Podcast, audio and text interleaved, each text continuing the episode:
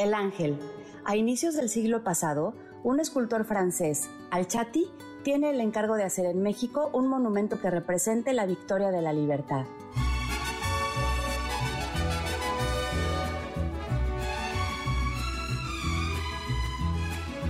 Mi ciudad es Chinampa, en un lago escondido. En una noche de danzón, conoce a una costurera de 23 años y queda prendado de ella.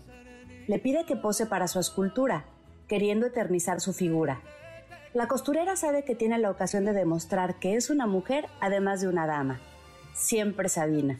Y acepta. Pero, recatada, dice que una de dos. O solo presta la imagen de sus piernas y cara, o posa de cuerpo completo, pero cubierto con un lienzo. Sea la cierta esta o alguna de las otras versiones sobre quién posó para su figura y su rostro, el ángel o ángela ha estado ahí desde siempre, desde que nacimos todos los que aquí estamos, como guardián, como vigilante, como referencia. La columna sobre la que se sostiene también tiene su historia. Antonio Rivas Mercado, apodado El Oso, que si por grandote, que si porque cuando vivió en París luchó contra un oso y con la moneda de oro que ganó invitó a comer a su grupo de amigos, estudiantes que se malpasaban en el barrio latino. Él había participado con distintos seudónimos y proyectos en el concurso para la construcción del Palacio Legislativo, ese que quedó inconcluso y que hoy conocemos como Monumento a la Revolución, ganando el primer y segundo lugar. Sin embargo, el talento no bastaba. Al revelarse que detrás estaban un nombre y un hombre mexicanos, el presidente, mezcla eterna de héroe y villano, Porfirio Díaz, decidió dar la obra al tercer lugar, un auténtico galo, del país del que don Porfirio había regresado deslumbrado.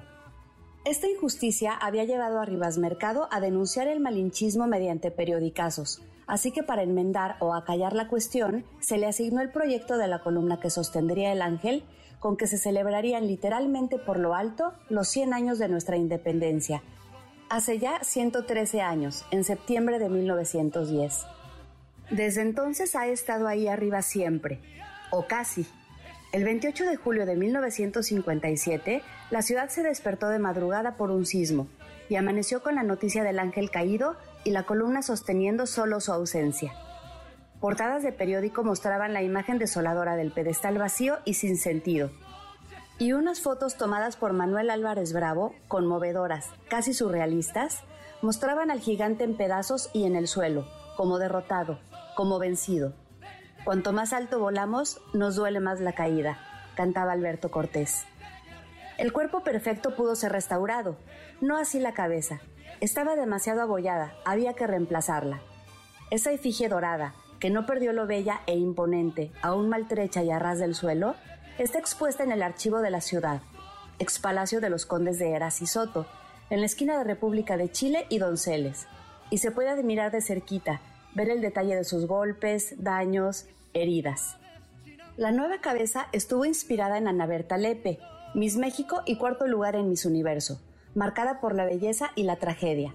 Y ahí permanece, en las alturas, resistiendo terremotos más fuertes que aquel. La columna romanoide de cantera, tan alta como un edificio de 15 pisos, esconde una escalera en espiral de 200 peldaños que llevan a un mirador.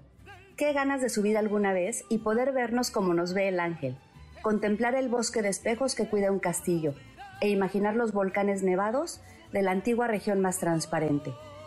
Mirar de cerca a ese personaje brillante de casi 7 metros, sosteniendo en una mano la corona victoriosa de laurel y en la otra una cadena rota y liberadora de tres eslabones, uno por cada siglo en que fuimos colonia. Y sí, custodia en su interior los restos de nuestros héroes independentistas, y hay estatuas de animales simbolizantes y placas, pero los capitalinos la relacionamos más como símbolo actual del palpitar de esta ciudad, como testigo permanente que ve pasar su vida de la forma en que ésta late, en sus manifestaciones, maratones, festejos y plantones.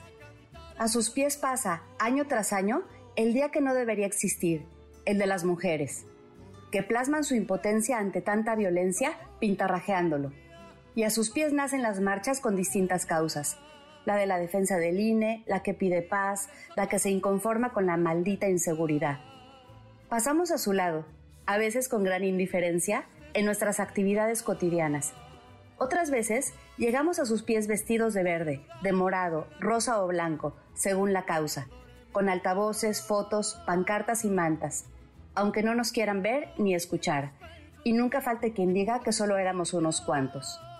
Es visita obligada de niñas quinceañeras que desfilan por ahí los sábados por la tarde para tomarse la foto tradicional que verán el resto de sus vidas, con vestidos de crinolina en todos los tonos pastel imaginables e inimaginables, con su séquito de chavales chambelanes, posando todos en las escaleras, esas que han ido aumentando conforme la ciudad se hunde en el fango, mientras las espera su cochero en una limusina con quemacocos o en una carroza de princesa, orillada en la glorieta. Ha visto pasar el tiempo, como tantos monumentos, siendo testigo de la metamorfosis de llanos en casas, de cines en rascacielos, de palmeras en agüehuetes, de la desaparición de Cristóbal Colón. Ahí está, como telón de fondo de nosotros, yendo y viniendo, yendo y viniendo, y de nuestros hijos y padres y abuelos, y de generaciones que no veremos. Lo que ha visto el ángel, lo que verá. Es un sol